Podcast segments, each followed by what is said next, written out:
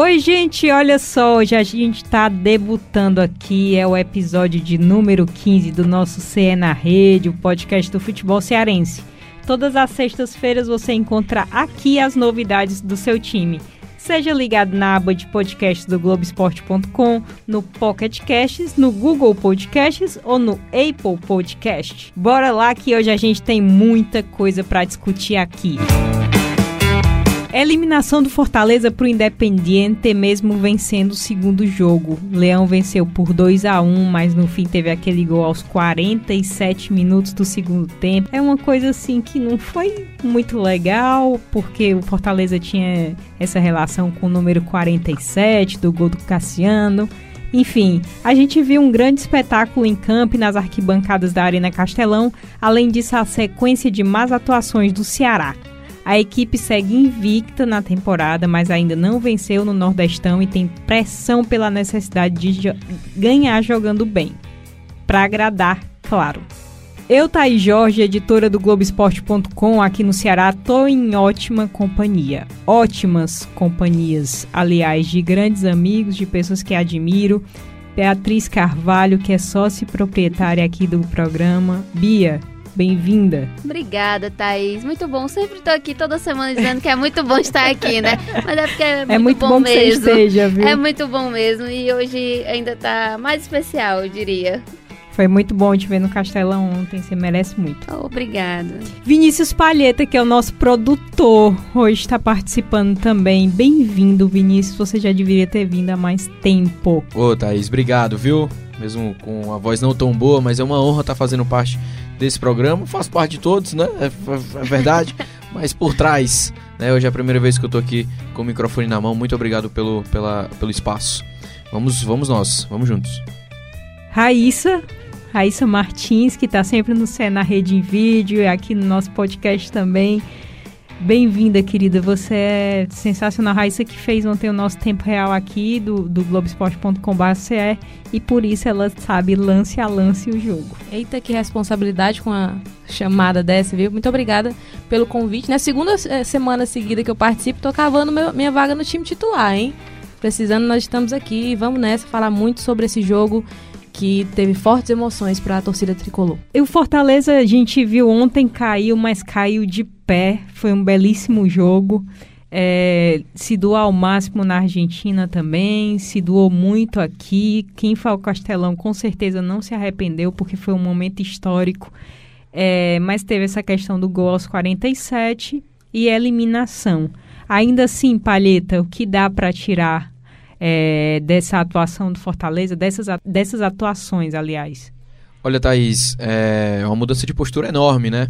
Não tenha visto uma atuação como essa em nenhum momento, sabe, desse, dessa equipe, dessa equipe do técnico Rogério Ceni, é tudo uma novidade para todo mundo e a atitude da equipe com certeza pegou todo mundo de surpresa, visto que uh, Rogério Ceni teve que montar uma estratégia e teve que impor psicologicamente nos seus jogadores que eles teriam que fazer a partida de suas vidas. Foi assim na Argentina e foi assim no Castelão, diante de 53 mil pessoas, quase. E acredito que os jogadores incorporaram isso, que é o mais importante, né? Eles tomaram a. a geralmente, quando, quando, a gente fala de coisa ruim, a gente fala que é, a gente toma as dores da, da, outra pessoa, né? Mas os jogadores tomaram aquele sentimento mesmo do torcedor, é, daquele mais apaixonado que acompanhou os últimos é, anos de Série C, de acesso à Série B, os últimos quatro anos são de muitas glórias, e que é, nessa Sul-Americana cons conseguiram representar muito bem, né? Como você falou, caiu de pé. É, é uma eliminação, mas que para uma estreia, por favor, né? Pegou o maior campeão da, da América aí e com certeza caiu de pé, caiu para caiu, caiu de pé para procurar crescer cada vez mais no cenário nacional, né? O próprio Marcelo Paes, presidente do clube, fala que é, a América já conheceu o Fortaleza, né? E não é por menos, festa de torcida, é, um grande, dois grandes confrontos diante do, do, do Independiente, que é o maior campeão do nosso continente. Então, foi uma boa, uma boa carta Bom de boas-vindas. É, cartão né? de visitas, Bom cartão né? de visitas, exatamente. Tem muita coisa para tirar de proveito sim, viu, Thaís? Talvez se é, manter esse ritmo aí, pelo menos durante esse ano, né? Que é o padrão, aquilo que a gente espera, sem grandes mudanças, e sim com jogadores é, chegando, Sim. a equipe tem, tem, tem muito o que crescer. Bia, você que teve lá, traz pra gente um pouco desse clima, né? Um pouco do céu ao lamento, né? Aham. Sim, deu pra sentir bastante. A gente chegou bem cedo lá na Arena Castelão, né? Tentando evitar o trânsito, porque é, a- já previa estádio cheio, os, os ingressos tinham esgotado na manhã do dia do jogo. é, e aí a gente, deu pra acompanhar bem a chegada dos torcedores, todo mundo muito animado, aquele clima de esperança, né? Que o Rogério Ceni pregava bastante. A questão de ter deixado o jogo meio em aberto lá na Argentina, 1 a 0 que podia ser reversível e é, trazer pra cá, pra força da torcida, levar o time, né, pra tentar conquistar essa classificação inédita aí pro Fortaleza. E aí a gente via muito isso, muita gente cantando, muita alegria, muita festa.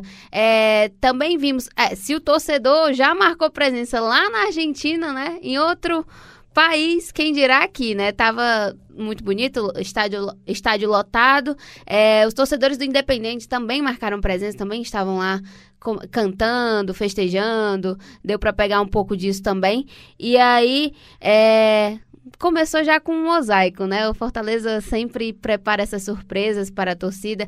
Além dos cantos, tambores, tudo, é, teve lá o mosaico da torcida. Muito, é, assim, o clima era é, tipo, sei lá, Copa do Mundo. É um pouco grande dizer isso, mas realmente para a torcida do Fortaleza era uma coisa muito grande. Era é, cantando com muita vontade, não parava de fazer barulho, assim. E eu acho que a postura do time em campo empolgou ainda mais, deu aquele Correspondeu, gás né, a- ainda mais, assim. Eles verem que o time não estava recuado, estava indo para frente. O Rogério Ceni assim, manteve aquele esquema de jogo com os velocistas, Sem queria de gol. né? Exatamente, queria o gol. é, e a zaga também estava muito bem, o Paulão e o Jackson também é, pegando tudo ali. E eu acho que todo. Tu- todo, toda a energia do estádio colaborou, né? E aí veio o primeiro gol de pênalti, o Juninho bateu, a torcida explodiu. No segundo do Marlon, então, porque o Marlon a gente sabe, né? A gente que cobre Fortaleza há, há um tempo, sabe as críticas que a torcida tem com ele, né?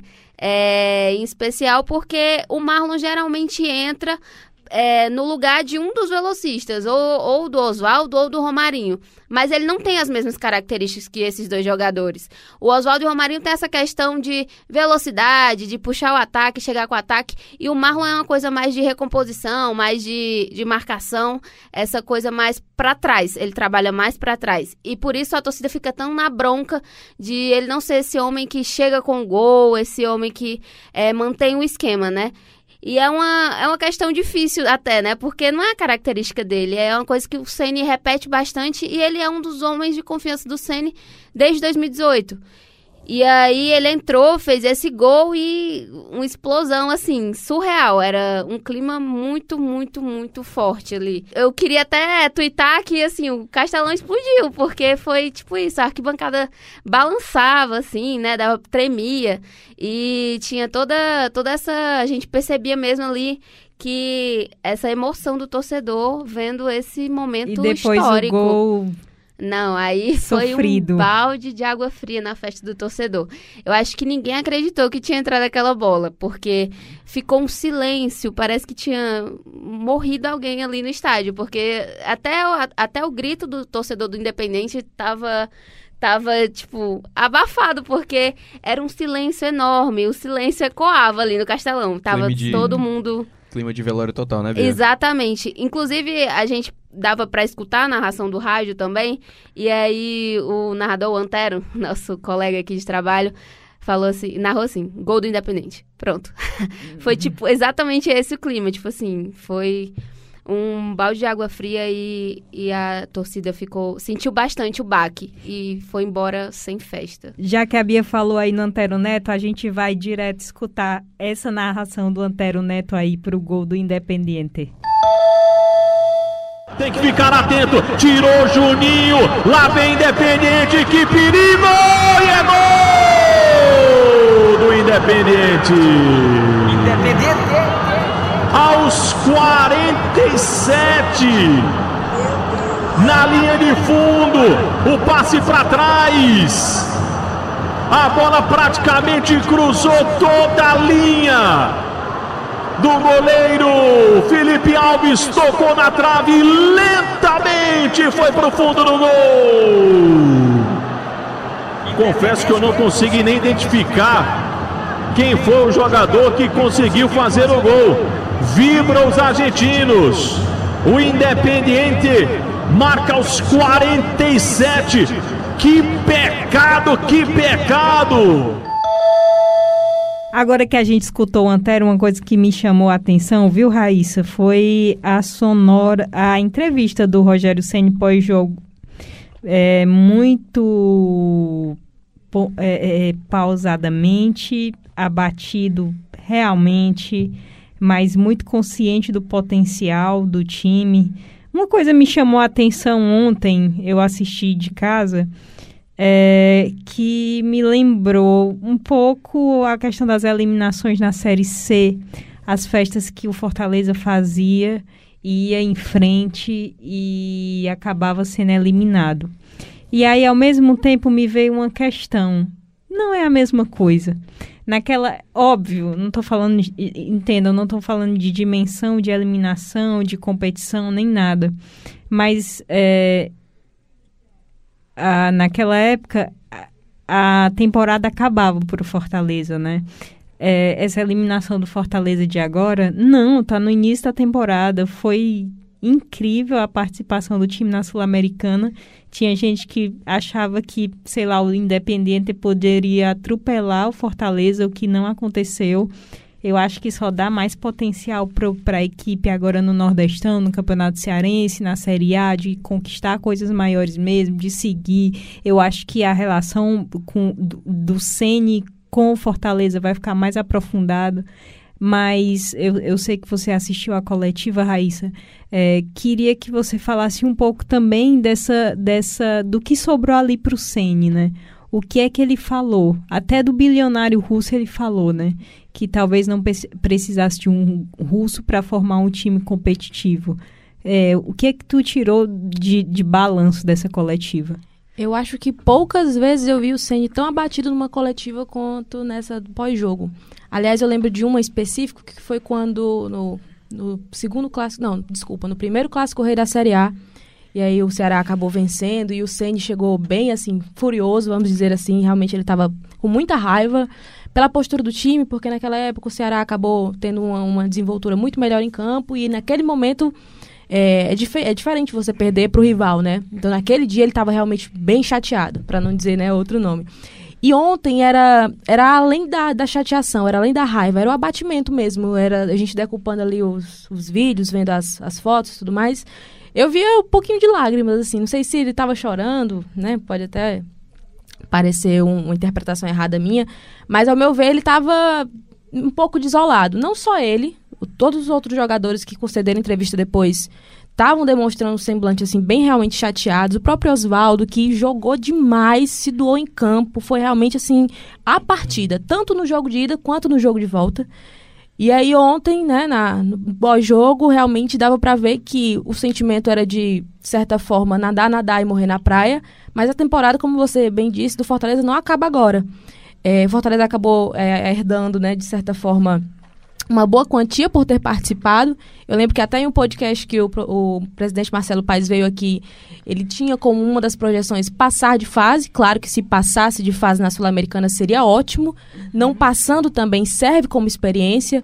E aí a temporada do Fortaleza ainda tem muita coisa para ser disputada. Tem Copa do Nordeste, tem o Campeonato Cearense, tem a Copa do Brasil, que eu acho que uhum. o Fortaleza, se Fortaleza jogou tão bem quanto numa Copa Sul-Americana, pode sim atuar novamente bem numa Copa do Brasil. Já começa nas oitavas? Pois né? é, já tem uma vantagem de começar nas oitavas. Não ganha esse dinheiro dessas primeiras fases, mas já começa um pouco mais descansado. E tem também o Brasileirão.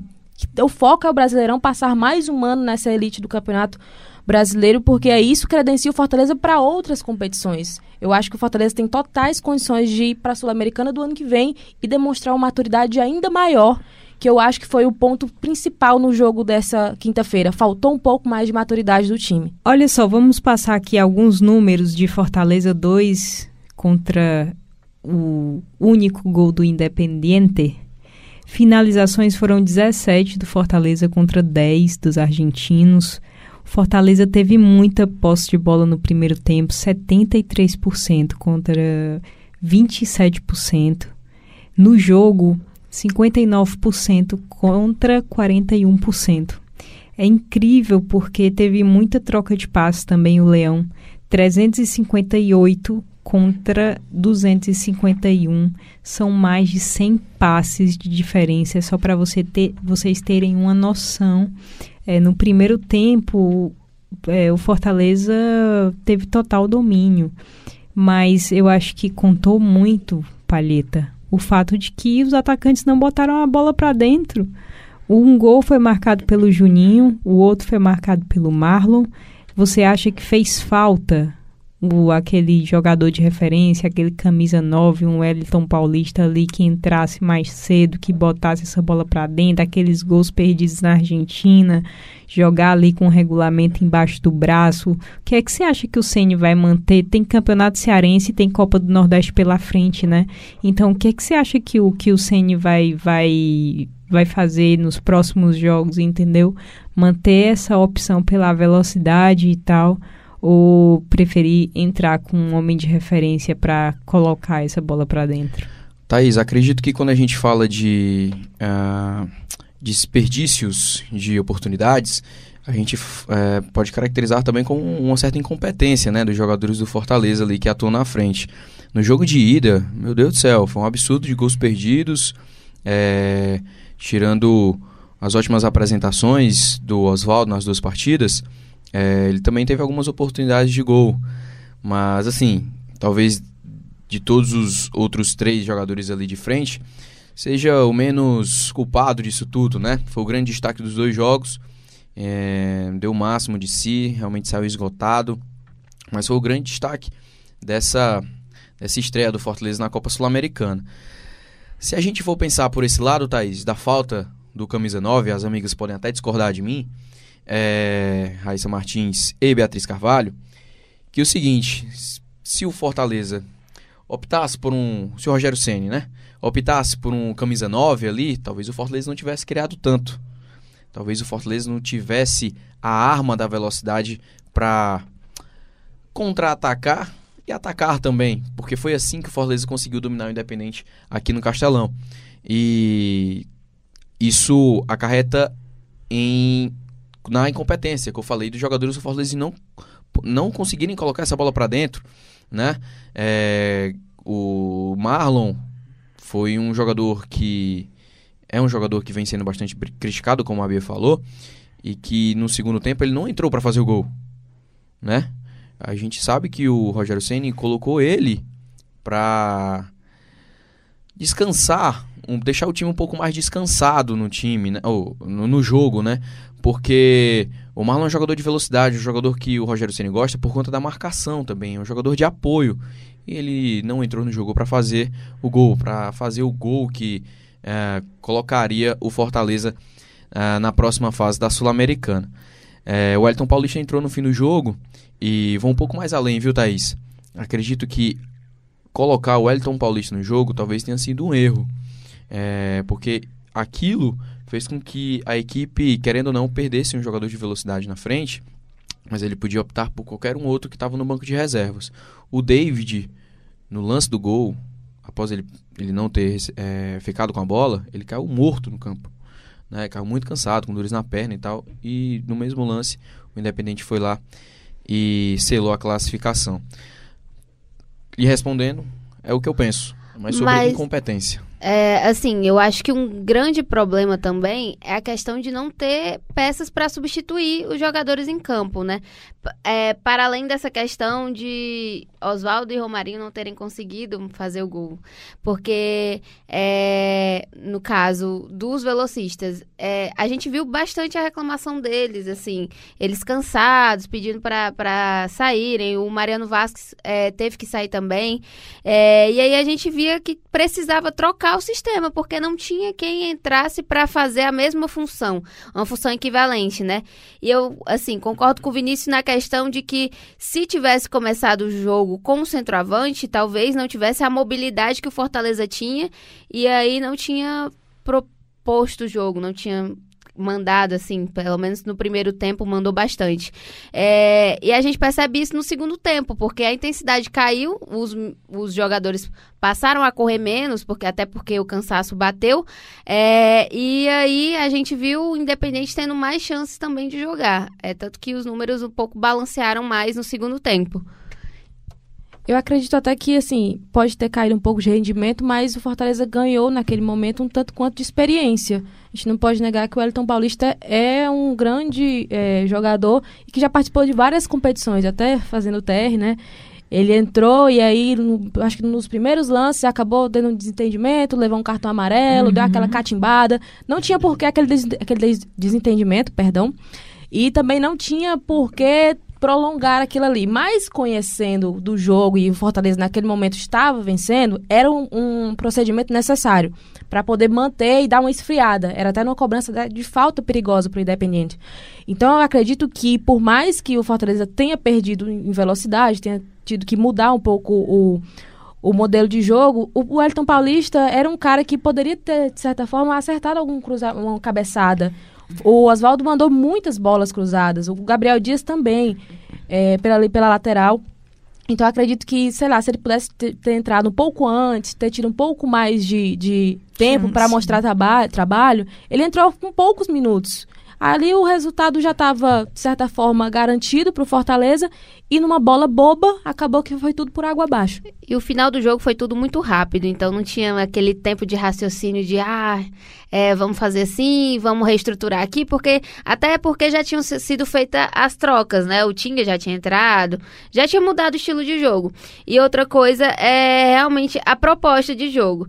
Eu acho que as bolas cruzadas talvez não fosse o projeto do Rogério Ceni. É tanto que a gente via bastante ele reclamando lá na beira do gramado dizendo assim: "Ah, não não cruza, não joga, não faz jogo aéreo, vai pelo chão, vai tocando". Ele pedia muito esse jogo vertical, né? E aí é uma coisa que a gente observou que também é uma mudança, uma transformação no, no, Fortaleza também. A gente vê mais isso agora, de uns tempos para cá. E o que as meninas conversaram sobre é, sobre essa mudança de estratégia, o Ceni é obrigado a fazer essa mudança de estratégia, né? Porque justamente por conta de, de peças que lhe faltam no, no, no, elenco. Isso acaba mudando o ritmo do jogo do, do Fortaleza, né? Seja, seja lá qual for o adversário. O problema é que não podia ter sido nesse último jogo, né? Não poderia ter sido contra o Independente.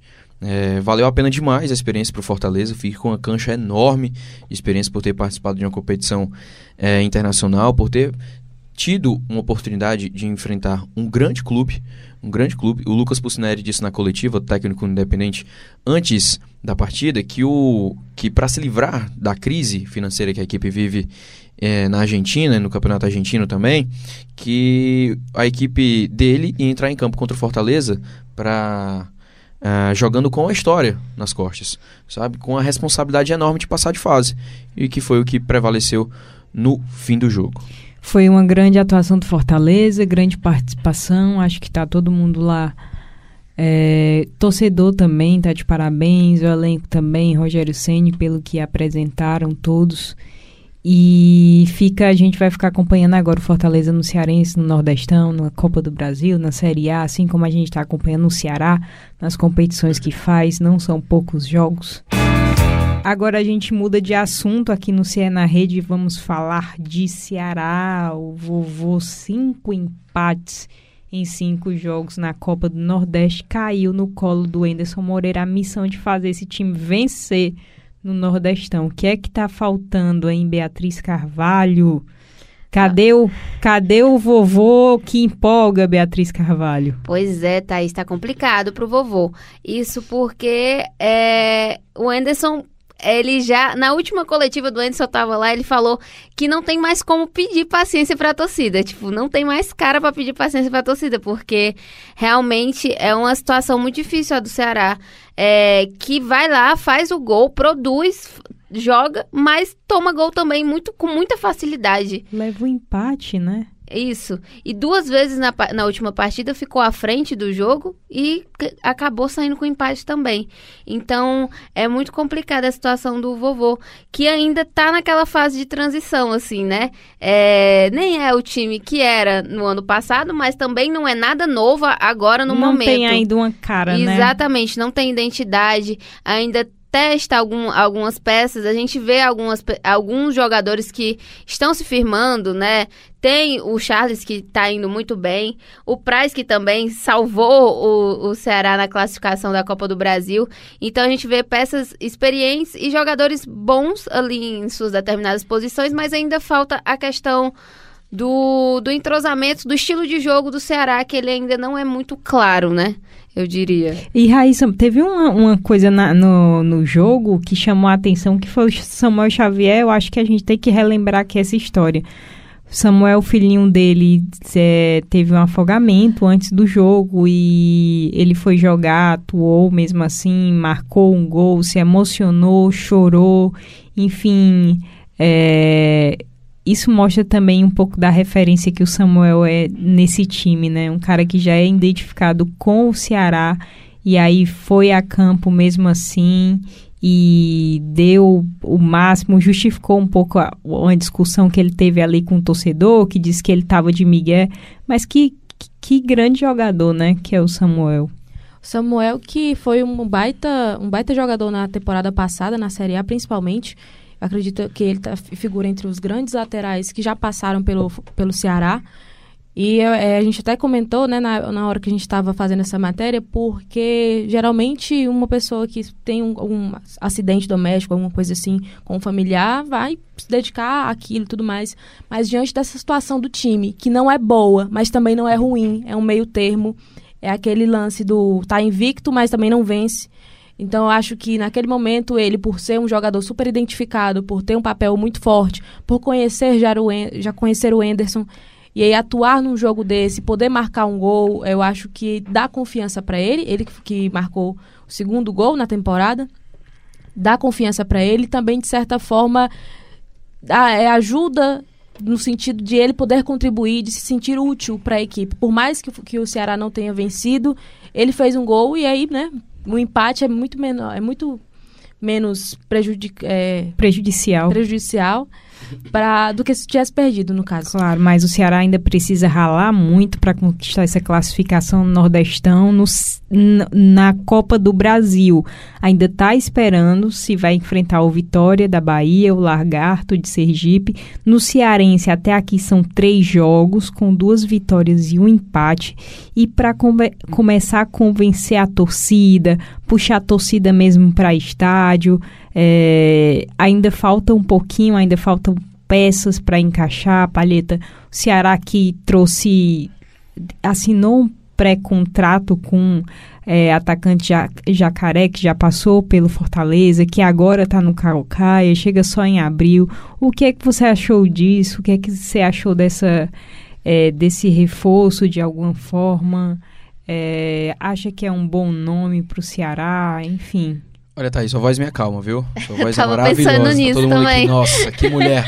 ô, ô, Thaís, assim, falar do, do Jacaré é, talvez seja um pouco complicado, porque ele é um jogador que vem de baixo, é um jogador novo, de 20 Sim. anos, que não tem. é, não tem. A mala dele é um pouco vazia ainda. Mas você sabe que eu lembro né? dele quando ele jogava no Icasa? Eu também lembro. Eu Pois também, mas. pronto. Eu acho que ele é uma peça marcante, assim, É, né? Você exatamente. lembra É. dele em algum momento da sua vida. E vem sendo marcante contra Vem, o Ca- vem. no Calcaia Sim, sim. também, né? Exatamente. Aí você disse que é pelo nome, é mesmo, pelo nome. É o Tchan, né? Tô É. brincando, gente. Alligator. Alligator. Então, o Jacaré é um jogador novo, de 20 anos, tem passagem pelo Icasa, já no profissional, mas foi para Fortaleza para disputar é, os jogos na categoria de base. É, fez um, um bom papel, né, por ali. Ele conheceu o Rogério Ceni, o Rogério Ceni chegou a dar algumas oportunidades para ele, mas o futebol é assim, né? Hoje ele tá no Calcaia, na, na equipe aqui da região metropolitana, que tá fazendo ele, o time em si não está fazendo um grande campeonato. Passou de fase no Campeonato Cearense, está na segunda fase agora. É, se manteve, conseguiu ao menos é, se manter para a competição do ano que vem. E, mas o Jacaré é um dos destaques da equipe, da equipe. E ele tem essa questão da velocidade também. É uma tecla que a gente bate bastante aqui, mas é, é isso mesmo, ele é bastante veloz. Ainda tem o que aprimorar ali na finalização, sim, mas é um garoto novo, tem essa perspectiva de, de mercado no futuro, talvez. E vale lembrar que, mais uma vez, o Ceará está apostando aí nas pratas do futebol cearense, como exatamente, o Juninho Pichadá. Exatamente, era o que eu ia falar. Às vezes cobram tanto, né, que se, que se olhe para pessoas aqui do estado, para jogadores do estado, então acho que pode ser um bom. Claro que a gente Isso. não está dizendo aqui no podcast, gente, que vai salvar a temporada, até porque no, no Ceará, para vocês terem uma, né? uma é. noção, é, o Klaus, eu estava vendo as estatísticas aqui do Ceará, o Klaus tem três gols, é quem é mais tem. É, artilheiro. é, o zagueiro artilheiro. Então, assim, o ataque do Ceará ainda não está consolidado. Por exemplo, o Rafael Sobis ainda não fez grandes atuações, o Rogério ainda não mostrou a que veio, entendeu? É, Rodrigão. Também, o Leandro Carvalho vive um momento de reconstrução, eu acho que talvez pessoal ainda.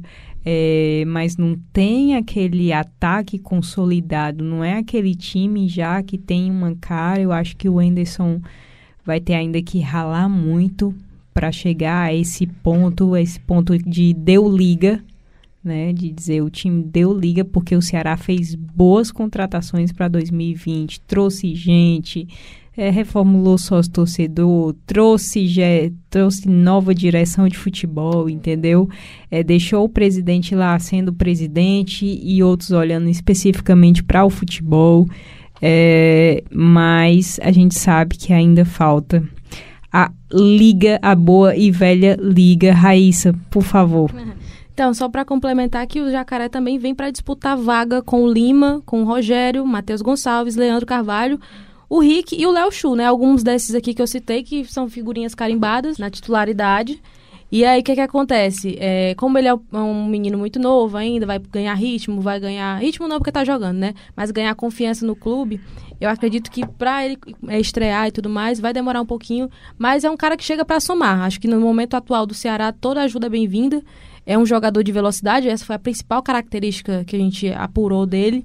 Eu acredito que aqui no, no, Campeonato Cearense, por exemplo, ele já soma quatro gols em 11 jogos. Já é um, um montante bom falando em gol, falando em necessidade de vencer, o Ceará que tem feito poucos gols e sofrido muitos. Então acredito que ele tem tudo para dar certo e precisa ganhar um apoio, precisa ganhar confiança também. Eu vou Vinícius vai falar? Vou, só mais um pouquinho, tá? Desculpa, gente. é que uma observação, Thaís, que eu estava até refletindo agora, é que é mais um problema é, de gestão do Ceará que cai no colo do Enderson, né? Porque ano passado o Lisca foi Verdade. demitido, né? O Lisca foi demitido após é, perder o, o campeonato estadual para o Arquival, para Fortaleza. E, e o Enderson Moreira foi contratado, mas ele teve um, um, um espaço de duas semanas até a estreia do, do Campeonato Brasileiro. Deu para incorporar um pouco da sua a, a sua estratégia, né? do, seu, do seu estilo, é, até que o, realmente a máquina começasse a funcionar. Né? O, o Ceará começou com a goleada 4 a 0 em cima do CA em casa, deu aquela. CSA. CSA, desculpa. Deu uma, deu uma empolgada no começo do campeonato, é, mas depois, no fim das contas, foi demitido antes do término. Né? E agora, a Fux demitido no começo do ano, mais uma vez ele vai lá e busca aí retomar uh, os caminhos para a equipe do Ceará. Citando uns amigos também do podcast, que é o Vozão Cast, de torcedores do Ceará, a gente acompanha também por aqui. O episódio novo dele, só uma curiosidade, tá? Se chama Ainda Há Esperança. Reflete muito no que o torcedor pensa, né? Porque assim, em campo é um. Tipo assim, vence no Campeonato Cearense, mas não convence, sabe? Empata no, no, na Copa do Nordeste. São cinco jogos, gente. Cinco jogos e cinco empates. O time precisa dar uma resposta. É questão são, de necessidade. São dados, assim, que refletem, assim, uma confusão muito grande, né? Essa questão de é, sempre empatar, não vencer. Essa questão do artilheiro ser um zagueiro uhum. que fez os gols de cabeça, enfim. É, e de os atacantes realmente não estarem produzindo, sendo que foi um setor que recebeu bastante investimento, né, gente? Então... tem alguma coisa errada aí. E a gente fica aí na expectativa para ver o que, é que, vai acontecer nessa sequência de jogos importantes aí do Ceará, tanto na Copa do Brasil quanto na, na Copa do Nordeste, né? A gente conversou muito sobre Fortaleza, sobre o Ceará. É claro que todos os jogos de Ceará e Fortaleza nessas várias competições a gente está acompanhando, está fazendo TR, está fazendo feed de cobertura, tem o CE na rede em vídeo na terça-feira pela manhã, tem o CE na rede podcast toda sexta-feira, tem o Tom Tático toda quinta-feira às 12 horas da tarde, meio-dia, o Tom Alexandrino é, dar o pitaco dele sobre tática. É, vocês podem ficar ligados sempre no nosso site. Eu queria agradecer a Beatriz, ao Vinícius e a Raíssa por terem vindo aqui hoje. Ah, eu pensei que a gente ia falar ao mesmo tempo, ah, assim. Pode ser por nada. Por favor. É, pronto, vocês falam ao mesmo tempo. Ai, muito bom. Vamos lá? Vamos lá. Um, 3, 2, 1. Tchau. Tchau. Valeu. É, e eu, a gente vai terminar o podcast hoje. Eu vou, a, eu vou pedir aqui pra gente terminar, vou fugir do roteiro. Espero que depois os meninos não achem ruim, mas a gente vai terminar Jamais. com a narração de dos gols do Fortaleza. Porque mesmo tendo sido eliminado, né, eu acho que foi uma grande participação. Acho que Fortaleza não pode desanimar. Mostrou quem é para toda a América. E pode crescer ainda mais no Campeonato Cearense, na Copa do Nordeste, na Copa do Brasil e na Série A do Campeonato Brasileiro. Por isso, hoje o nosso CE na Rede não vai terminar com vinheta, vai terminar com a narração dos gols do Fortaleza. Romarinho, David passa, Oswaldo também, segurou Oswaldo, vai pro mano a mano, agora Oswaldo, limpou bonito e é pênalti! Juninho vai para a cobrança. Ele contra o experiente Martin Campanha, o goleiro do time do Independente. Autoriza Roberto Tobar. É contigo, Juninho. Capricha aí. Juninho pra bola. Bateu. Tá lá dentro.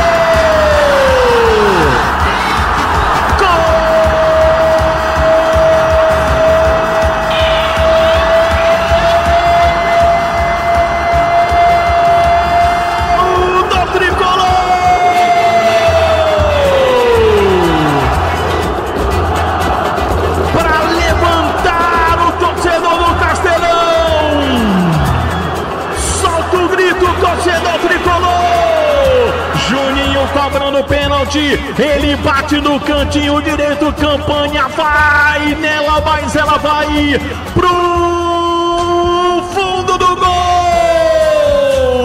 Conta mais detalhes. O que que aconteceu nesses momentos que antecederam a cobrança do Juninho, a vibração do torcedor.